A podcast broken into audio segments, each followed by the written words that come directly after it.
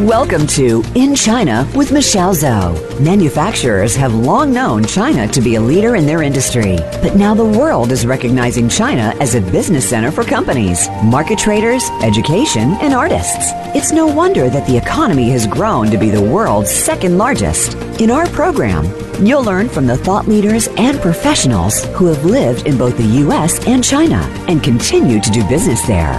Now, here is your host, Michelle Zhou. Welcome, everyone.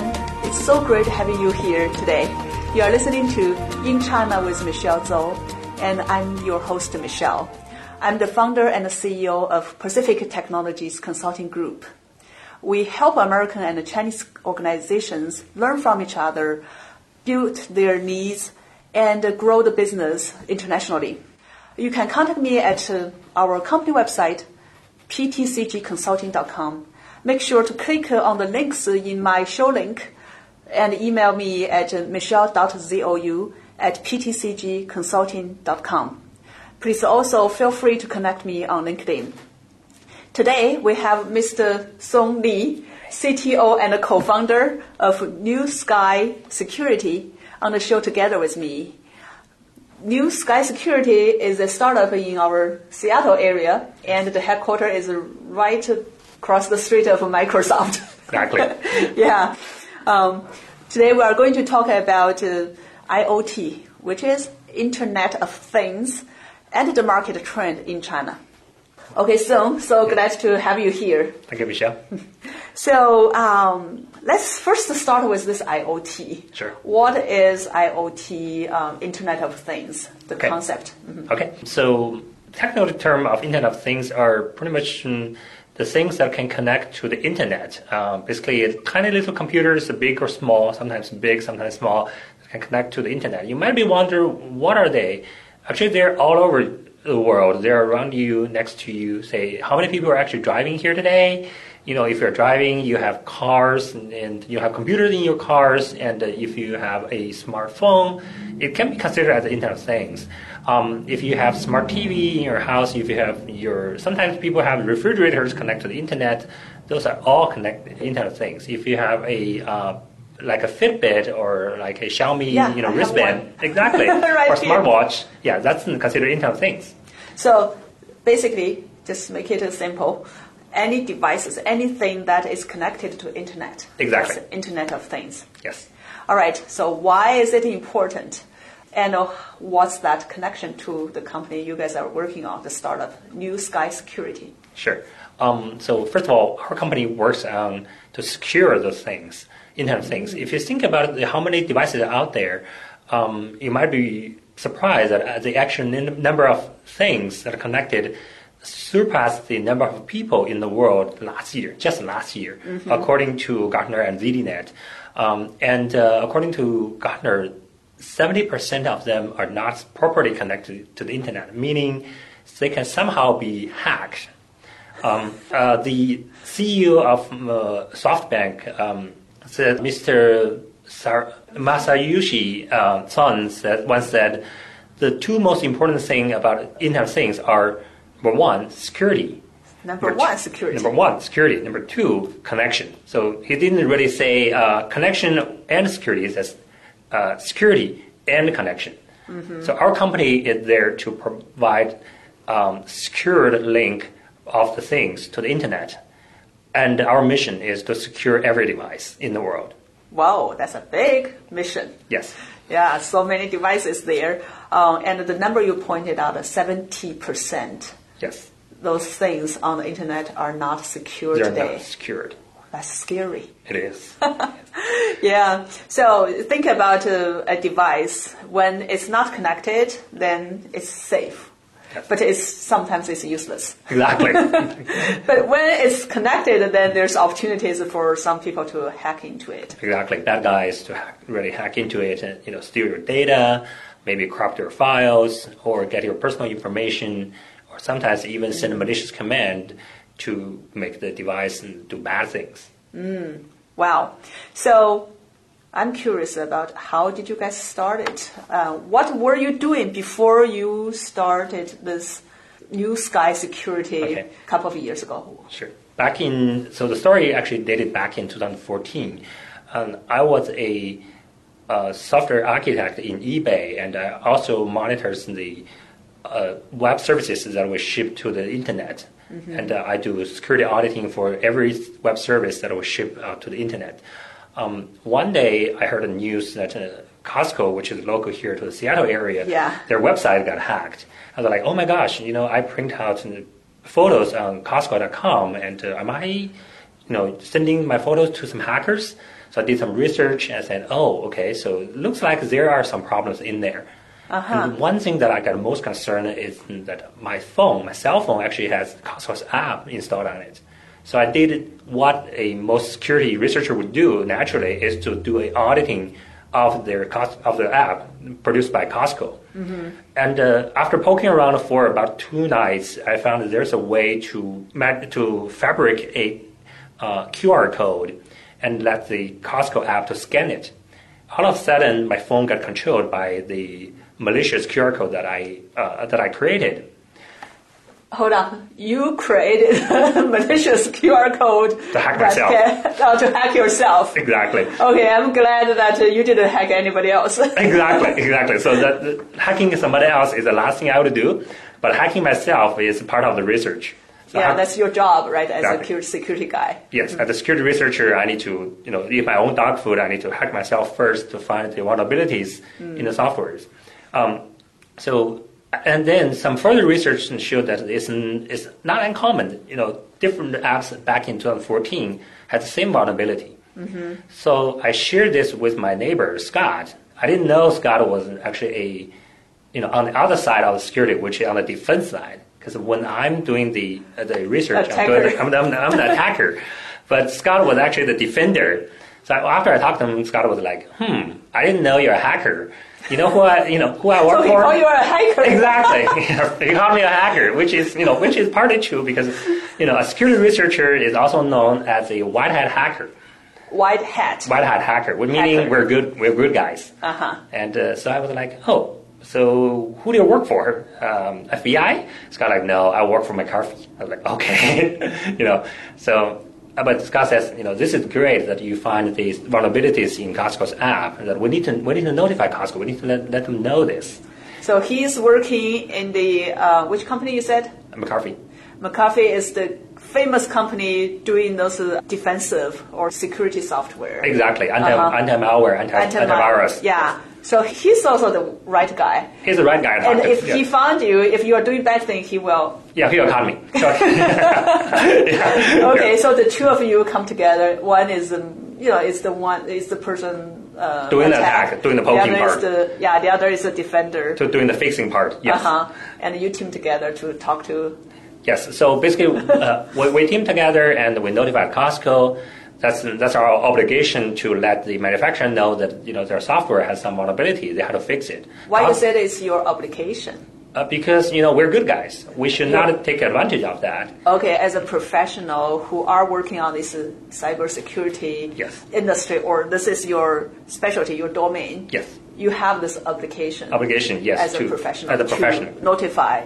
Yes. The, the, the manufacturer. Manufacturer. Yes. About when you find problems. Exactly. I see. Instead of taking advantage of that. Yeah, that's a, that's a black hacker. You know, the bad guys would do. Okay. Yeah. Actually, the uh, the obligation extends beyond that. The obligation has two sides. One to the manufacturer. Mm-hmm. After maybe three to six months, we have another layer of obligation to the general public. We need to let people know that those devices or software out there that you were using has this vulnerability so that they have a choice to either stop using it, and get a new one, or get updated. Um, but first, we need to let the manufacturer know so that they get a chance to fix it. Why three to six months later?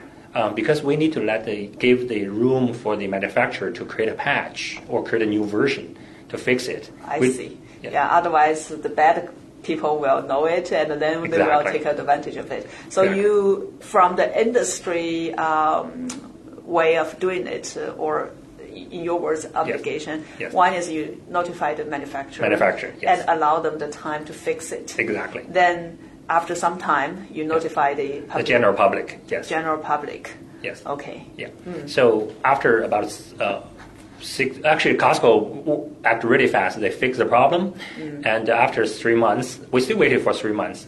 Uh, we came up with a research paper and we published in the uh, international security conference. We basically say, hey, you know, we found this and we worked with Costco. Costco did it grac- graciously. They fixed it. And uh, here's why the problem happened. In the future, whoever's writing this kind of software should avoid this kind of mistake. Okay. Yes. And uh, we were fortunate. Uh, in that conference, uh, Scott met some investors. They're like, oh, you guys can do this. Yeah. We're like, yeah, that's what we do.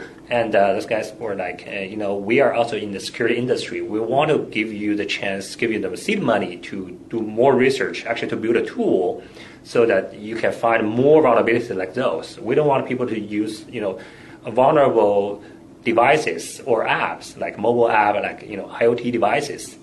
That's how, that's how the companies get started. Okay, so before you guys went to the uh, conference, Mm-hmm. published this, uh, you haven't really started the company? Not yet. Just two good friends, neighbors? Exactly. Uh-huh. exactly. We were just poking around. yes. you know. Uh. yeah. So the investors uh, helped you guys to really form this company. Exactly. Yeah, give you the money, go and do this. Exactly. Uh-huh. Yes. Before that, we were like, you know, maybe this is a technical discovery, but we didn't know there's a market potential for this. Uh-huh. But the investors, like, you know, we believe there's an, um, there's a great potential for fixing the vulnerabilities of, um, you know, mobile devices and Internet of Things. So we started this. And uh, here you go, the money. Go. Yeah, yeah. Here you go. You know, we got we got some money, and later on they they, pour, they pour in more money, so that we started building a team, and we started buying devices that we we poke around, we do research, and we found more vulnerabilities.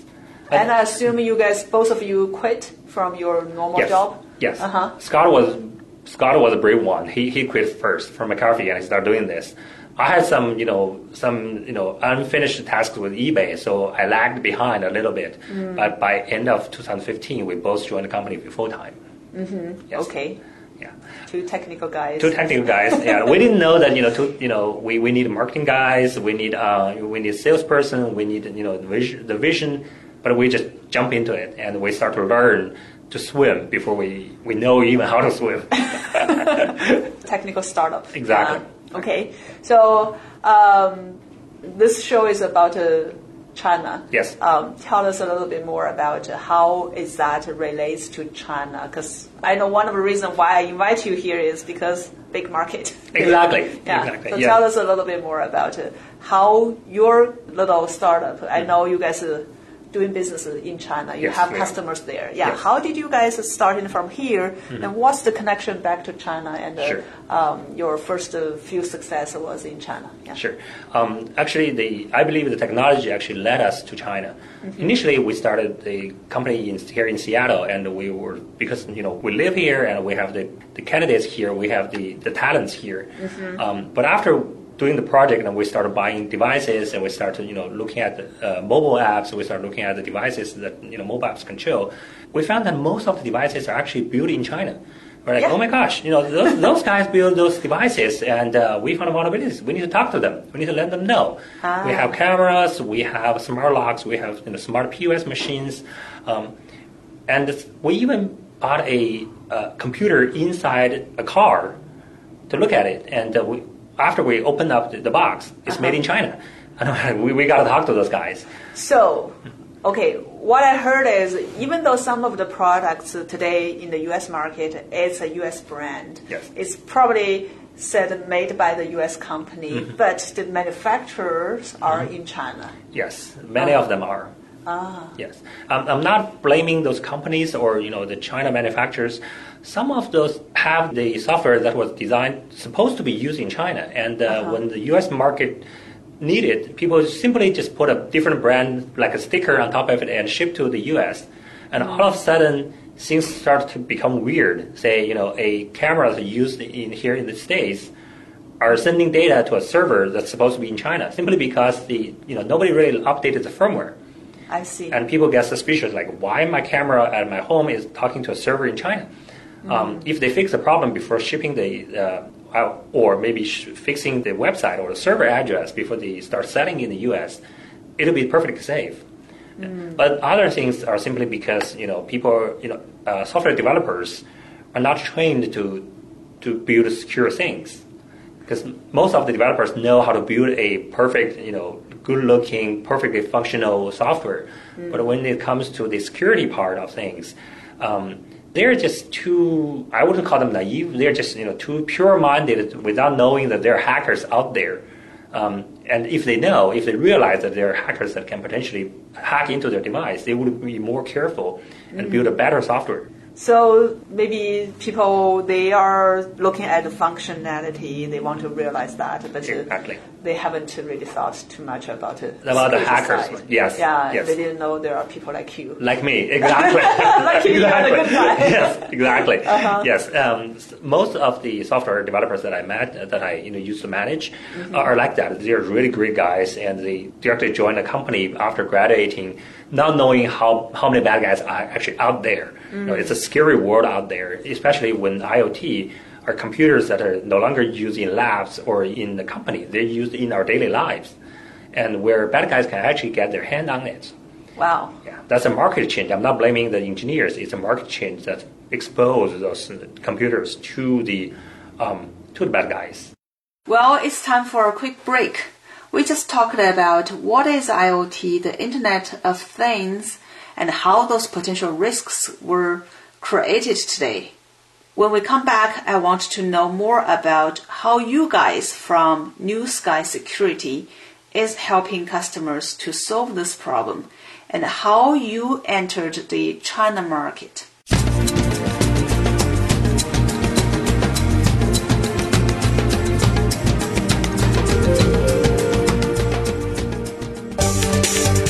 From the boardroom to you, Voice America Business Network. Are you interested in expanding your business to China but don't know how to start? Are you wondering how to grow your sales in the China market and win over competition? Meet Michelle Zhou and her team at Pacific Technologies Consulting Group. Our consultants are U.S. China experts and have all lived and worked in both the U.S. and China with many years' experience in market entry strategies, management, and execution.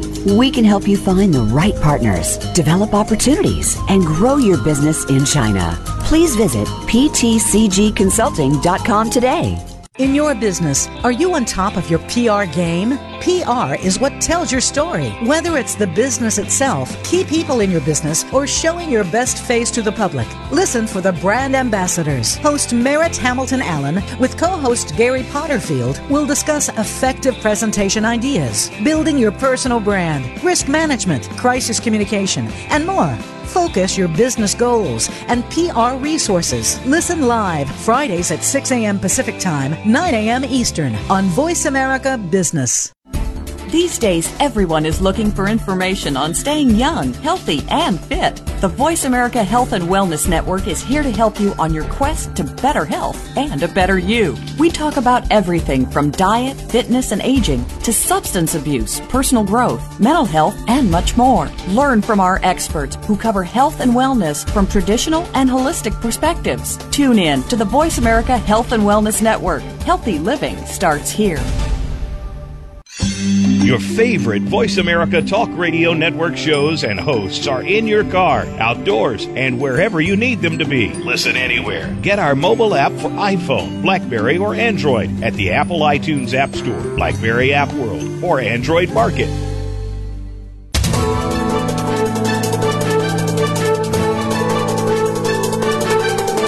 Whether the market's up or down, or if you're looking to improve your portfolio, our experts are ready to talk to you. Call now. Toll free 866 472 5790. That's 866 472 5790. Voice America Business Network.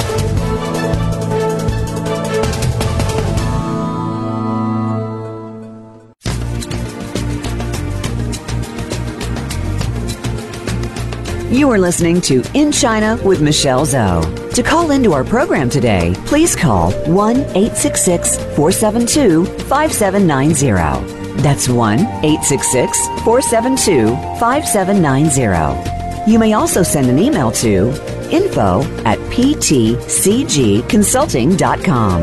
Now, back to this week's program. We're back. This is In China with Michelle Zhou, and I'm the host, Michelle. Uh, I'm talking with the CTO and co-founder of New Sky Security, Mr. Song Li, We're talking about IoT and the market trends in China. So, Song, before the break, you helped us understand why there are some risks in this whole new IoT world we're all living in today and how those potential risks were created.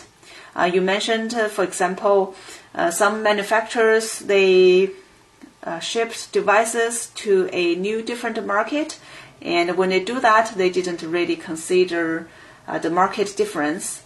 And sometimes software developers they were not trained about security, so they really uh, didn't consider security when they develop uh, their products. So, how do you help customers, and uh, who are your customers?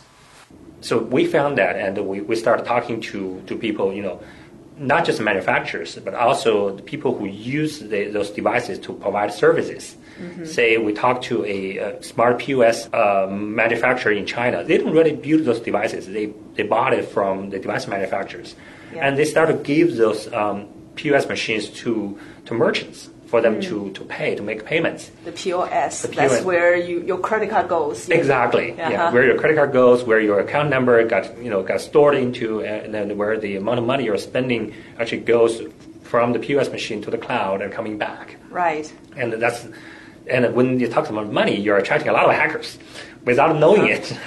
Um, we talk to them, and they become our one of our first customers in China.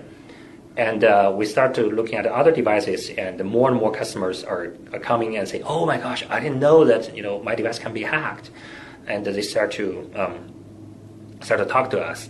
Um, so that's one thing that you know the market in you know the manufacturers brought us in China.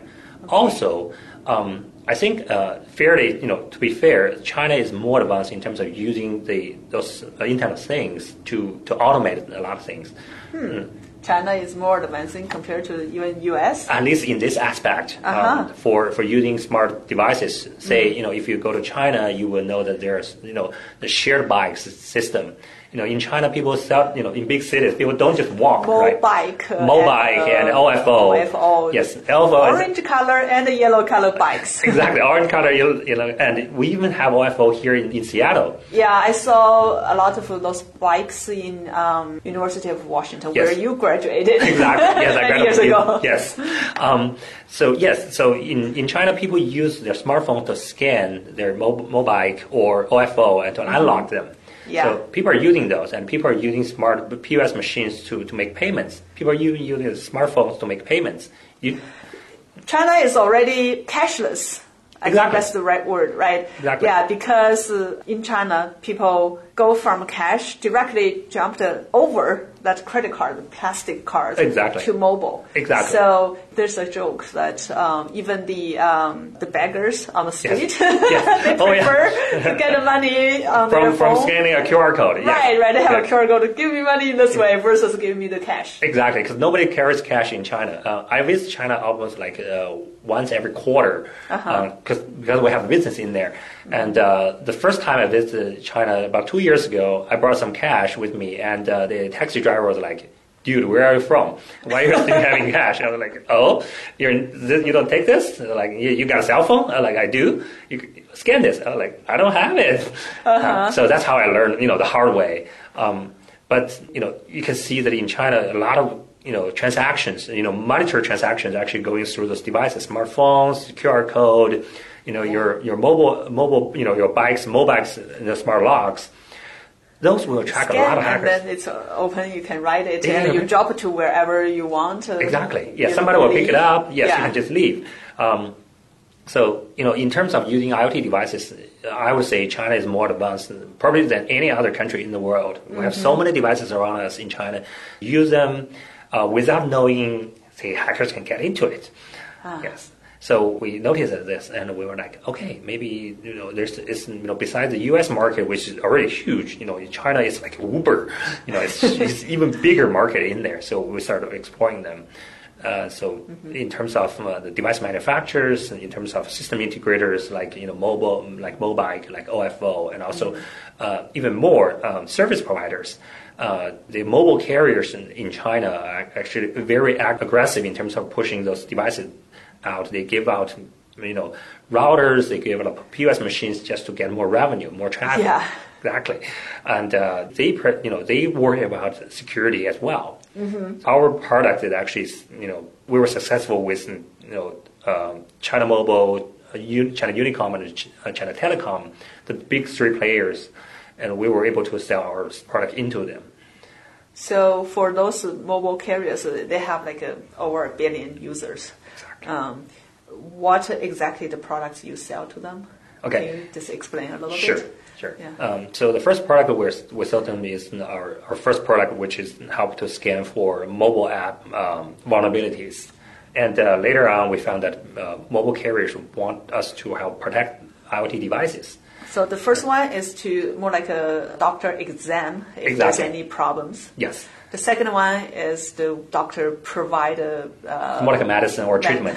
treatment exactly. to treat the problems. Okay. Exactly, exactly. I, I'm glad that you use the, the doctor and the patient metaphor because we Uh-huh. use exactly the same metaphor in China when when trying to promote this. Uh-huh. Because you know, like in the U.S., in China, the doctors have a very high social standard Oh, yeah. uh, status. You know, people people respect doctors. People know that those guys can save people's lives. Mm-hmm. We basically says, you know, we are the doctors for IoT devices. Your device is just like human. They can get, they can get, they can, you know, they can catch a cold and you become sick, and uh, we can treat it. And uh, the second product, which is our main product now, called IoT Halo, is a product that we sell into the mobile carriers so that they can help protect those devices.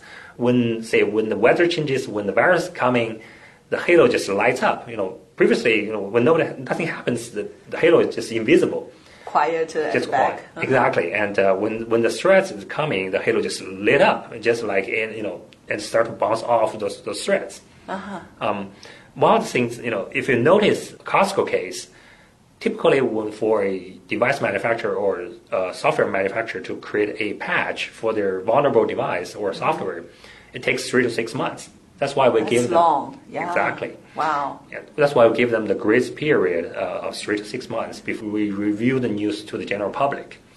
With IoT Halo, we basically create instance protection. If we know there's a there's a threat, we can just push our knowledge of the threat to to our to our software, and the Halo will detect using AI. The Halo will detect the hackers actually trying to creep into your system, and it will detect there right at the spot meaning that you know even though the hackers may know there's a vulnerable device, with Halo's protection they cannot get onto the device. It's a protection. Um, it's like a net. Usually, it's invisible when Yes. there's nothing. They Yes. just uh, scan quietly at the back. Exactly. Once there's something invading this net, Just stops it. Yeah, it hey, you stop there. Exactly. Uh-huh.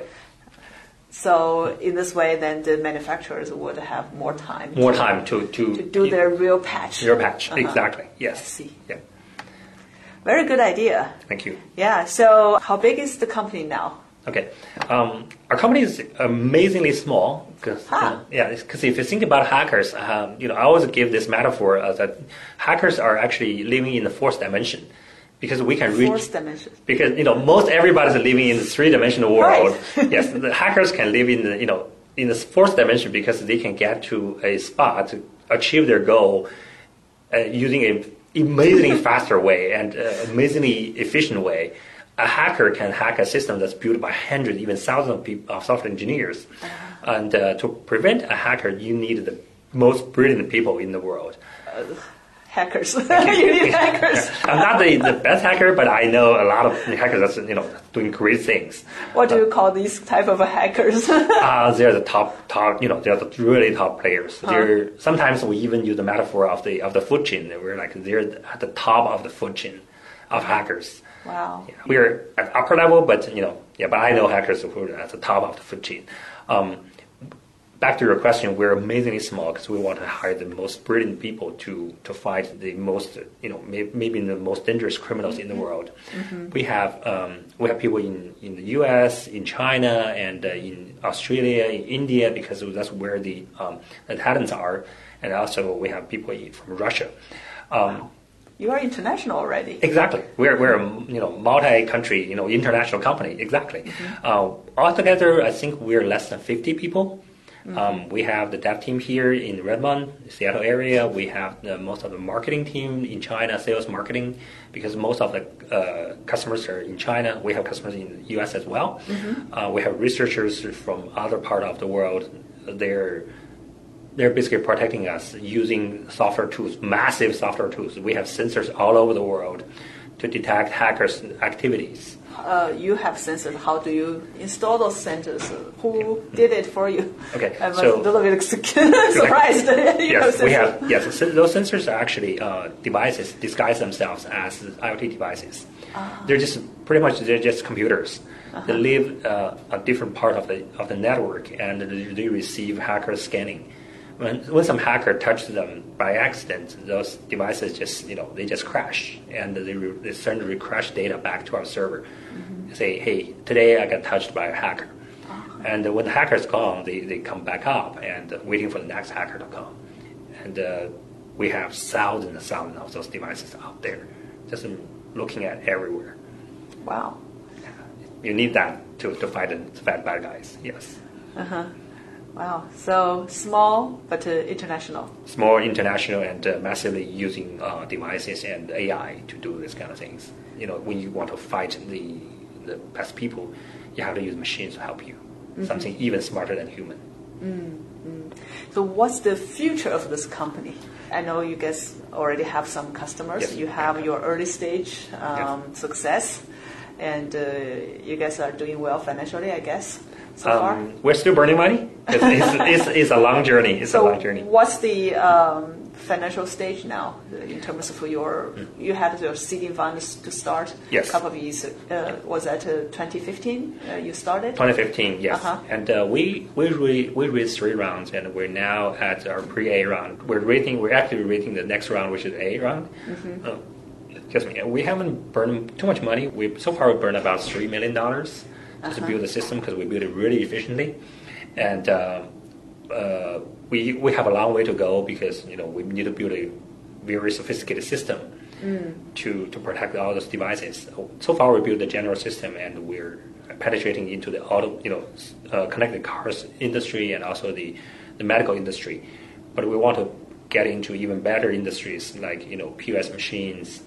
And maybe we will touch the, the blockchain part of things because you know we have That's a hot word today, blockchain, right? Blockchain, exactly. And we have we have potential customers coming to us and say, hey, you know, uh, can you protect us from from hackers doing the blockchain hacking? Yeah. So hopefully we can we can get our A round uh, closed successfully, and um, you know, I'm hoping that by the end of the 2018, we can see the, the dawn of um, break even. Maybe by maybe by next year, by 2019, we can we have, we have a chance to break even. Well, it's time for another break. We will be back very soon.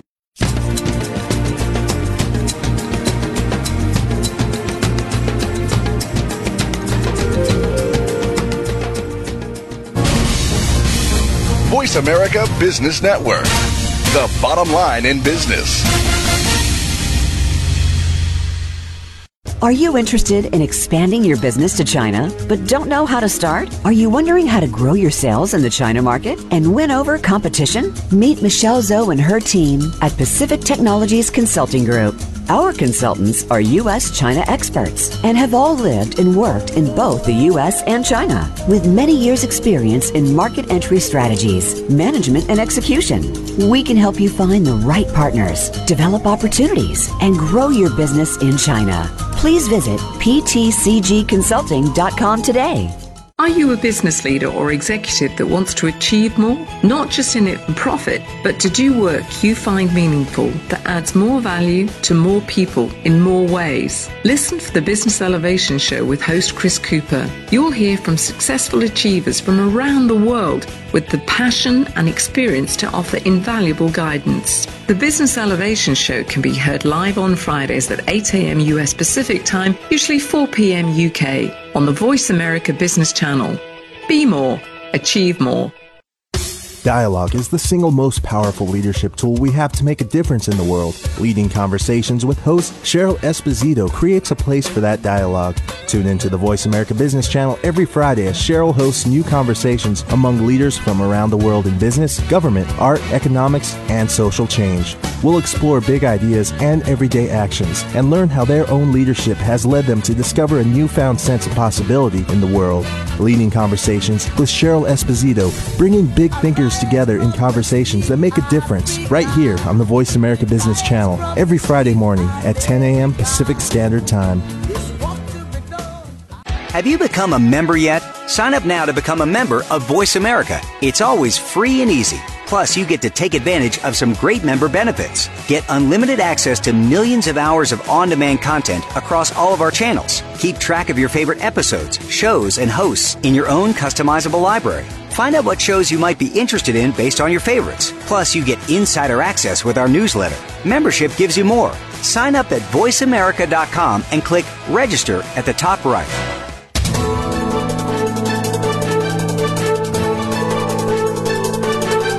Whether the market's up or down, or if you're looking to improve your portfolio, our experts are ready to talk to you. Call now toll free 866 472 5790. That's 866 472 5790. Voice America Business Network.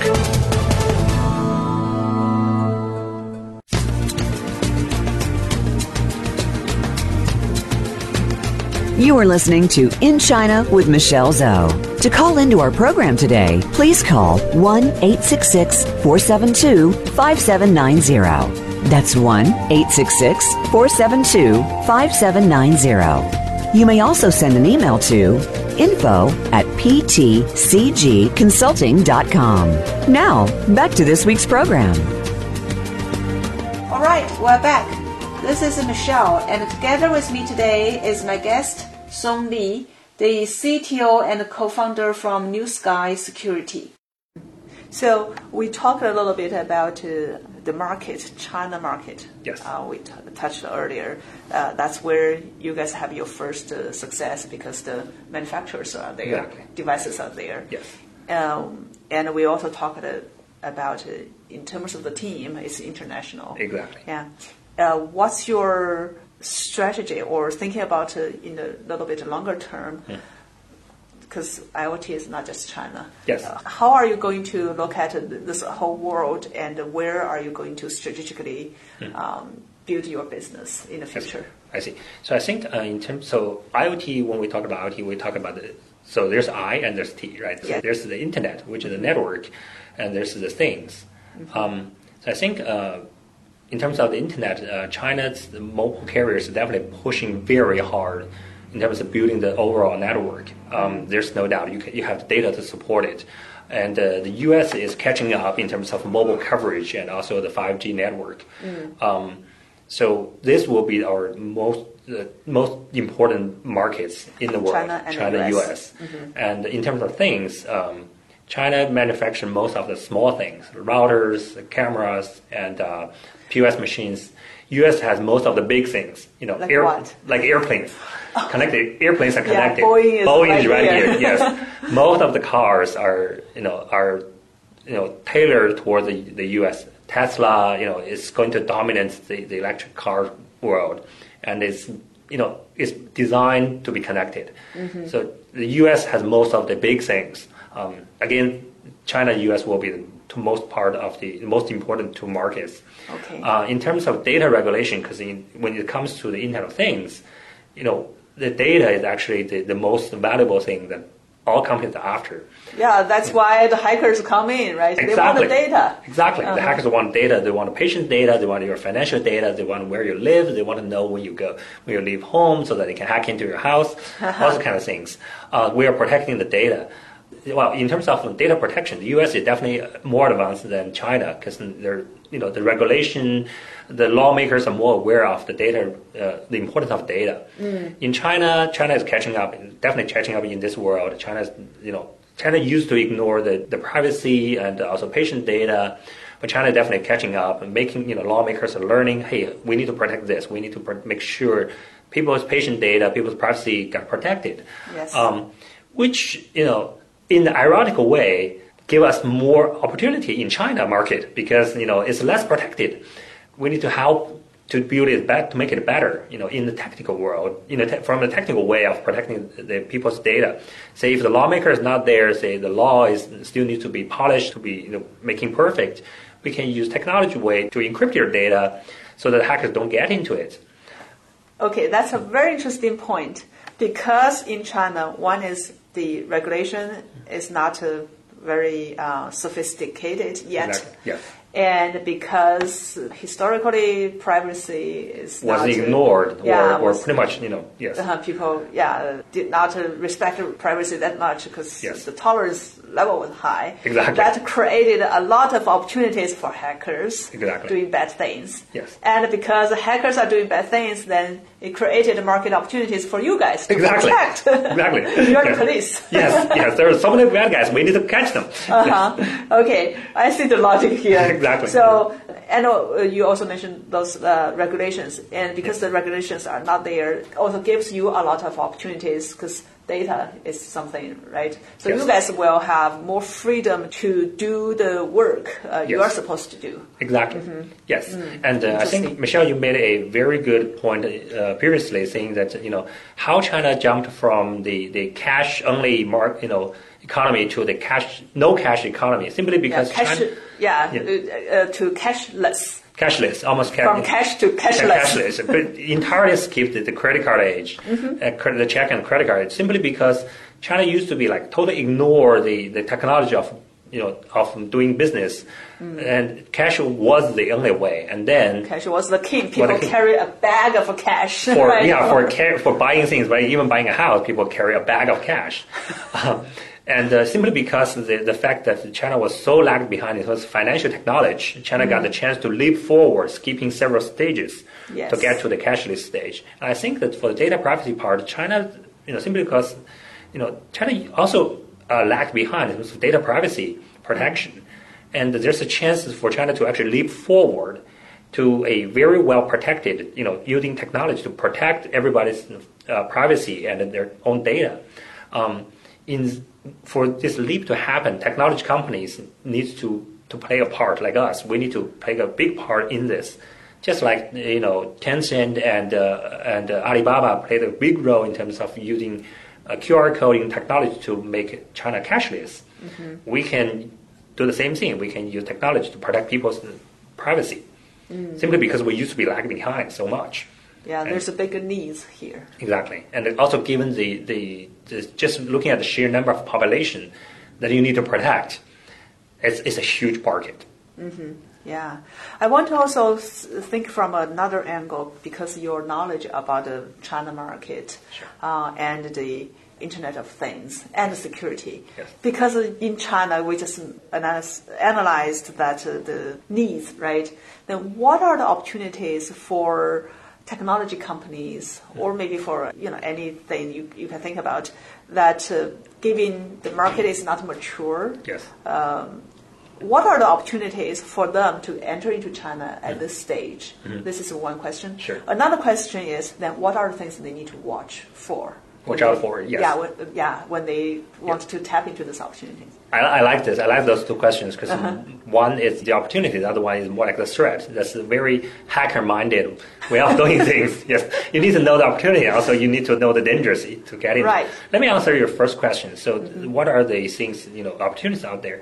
I think there's a very good formula of doing this, uh, given that we have the U.S. background, Mhm. especially for people who who used to live in the Western world to enter enter U.S. market. Uh, sorry, the China market is to look at what is you know, comparing the two markets and see what's missing in China that's that's like already there in the U.S. So data privacy protection, you know, and uh, say you know the regulations will move. You know, China is learning a lot from the U.S. China, you know, China will learn things like data protection, you know, privacy protection, and um, things like patient data protection. All the things from the U.S. Look at things in the U.S. that's already there. That's in everybody's life. That's still you know still missing in China. Just you know, go live in China for maybe a month or two, or maybe six months. You know, record everything. You give you a culture shock and say, oh my gosh, they don't even have this. They don't even have that. Uh-huh. That's you know, and look at those things. Those are your candidates of opportunities to, to, to do a business in China, maybe a very successful business in China. Mm. So that's one thing. That's one little tip. One little tip. Go yeah. there and uh, experience bring, it. Yeah, bring your fresh eyes into Yes. China and Yeah. yeah, experience it and write down everything. write down everything. exactly, exactly. And that list will also give you the, the danger of things in China. But you know, you, you look at them, you will you will think two questions. Number one, why it's not there? Is it because you know people didn't know how to do it, or people you know didn't realize how to do it, or is there a very good reason that it should not be there?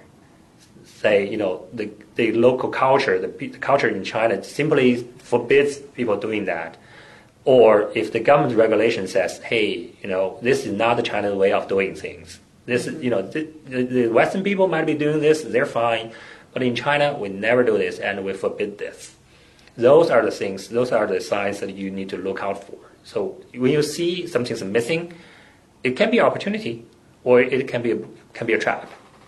Say, look at the things, and China is, you know, the, the China is very different from 20 years ago. 20 years ago, when China, you know, or maybe 30 years ago, when China first opens up. Yeah. Oh yeah, it's almost 30 years, for 40 years. In the late um, 78, 78, 78, yeah, that's almost 40 China years when China opens up, and China was like, "Oh my gosh, everything's so fancy in the U.S. You know, in the Western world, we learn everything." But China now, after 40 years, China learns a lot of things. China has become very different from 40 years ago.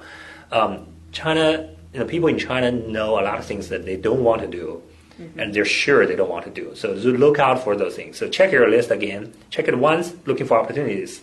Check it again and looking for the, the, the traps. Check mark out things. If you don't know, if you're not sure, I'm pretty sure if you live there for six months, you you made a lot of Chinese friends. Talk to them, you know, have a beer with them, have wine with them, have alcohol, have Mao Tai with them. Let them tell you, you know, have you know, eat with them, you know. Basically, China Chinese people love eating. Just eat with them and let them tell you, let them you know, tell you why it's not there. If if they become silent and look at you in an awkward way, you know it's a trap. Or you know, sometimes if you you really mad, you know made a really good friend, or if you give them enough Mao Tai, they will tell you the truth. Sounds like your life. Go to China, you drink a lot. Well, I, I do drink a lot, and uh, you know sometimes I need to bring a, my childhood friend with me so that they know this guy got a protector, so we don't give him enough alcohol. well, I just want to make sure people understand, uh, people who are listening to this show, they know it's not always that you have to drink. Exactly. I never drink. exactly, Of course, as a woman, I have some advantages. I don't drink. exactly. I yeah. drink tea or water instead of alcohol. Yes. Yeah, it's okay to not It's, drink. it's if okay. you- yes. Yeah. Yeah. Um, here's the here's the tip. If people force you to drink, just say, "Dude, I cannot. I'm driving." Aha. Yeah.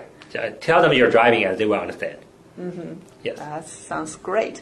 Well, sounds the company is doing well. I'm you. glad to hear that, and I hope I can hear more from you in the future when you have a big news. Yeah. Definitely. Thank you so much. Thank you. And I also want to thank our audience for listening to today's show. We have talked about IoT, the Internet of Things, and the market trends in China. Uh, I want to always send a special thank you uh, to our guest. Um, today is Song Li, a very, very cool techie, and he is the CTO and co-founder from NewSky Security. It's a company, a startup located in the Seattle area, uh, next door to the Microsoft main campus. You can find more about NewSky Security by going to their company website, newskysecurity.com. It is new, N-E-W, sky, S-K-Y, security, S-E-C-U-R-I-T-Y,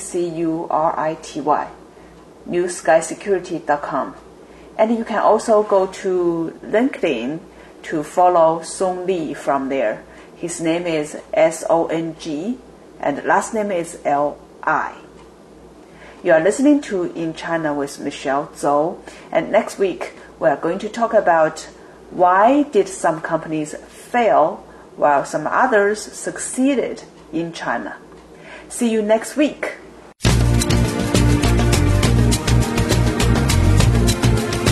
Thank you for tuning into In China with Michelle Zhou. Please join us for another edition next Thursday at 7 p.m. Eastern Time and 4 p.m. Pacific Time on the Voice America Business Channel. We'll talk again next week.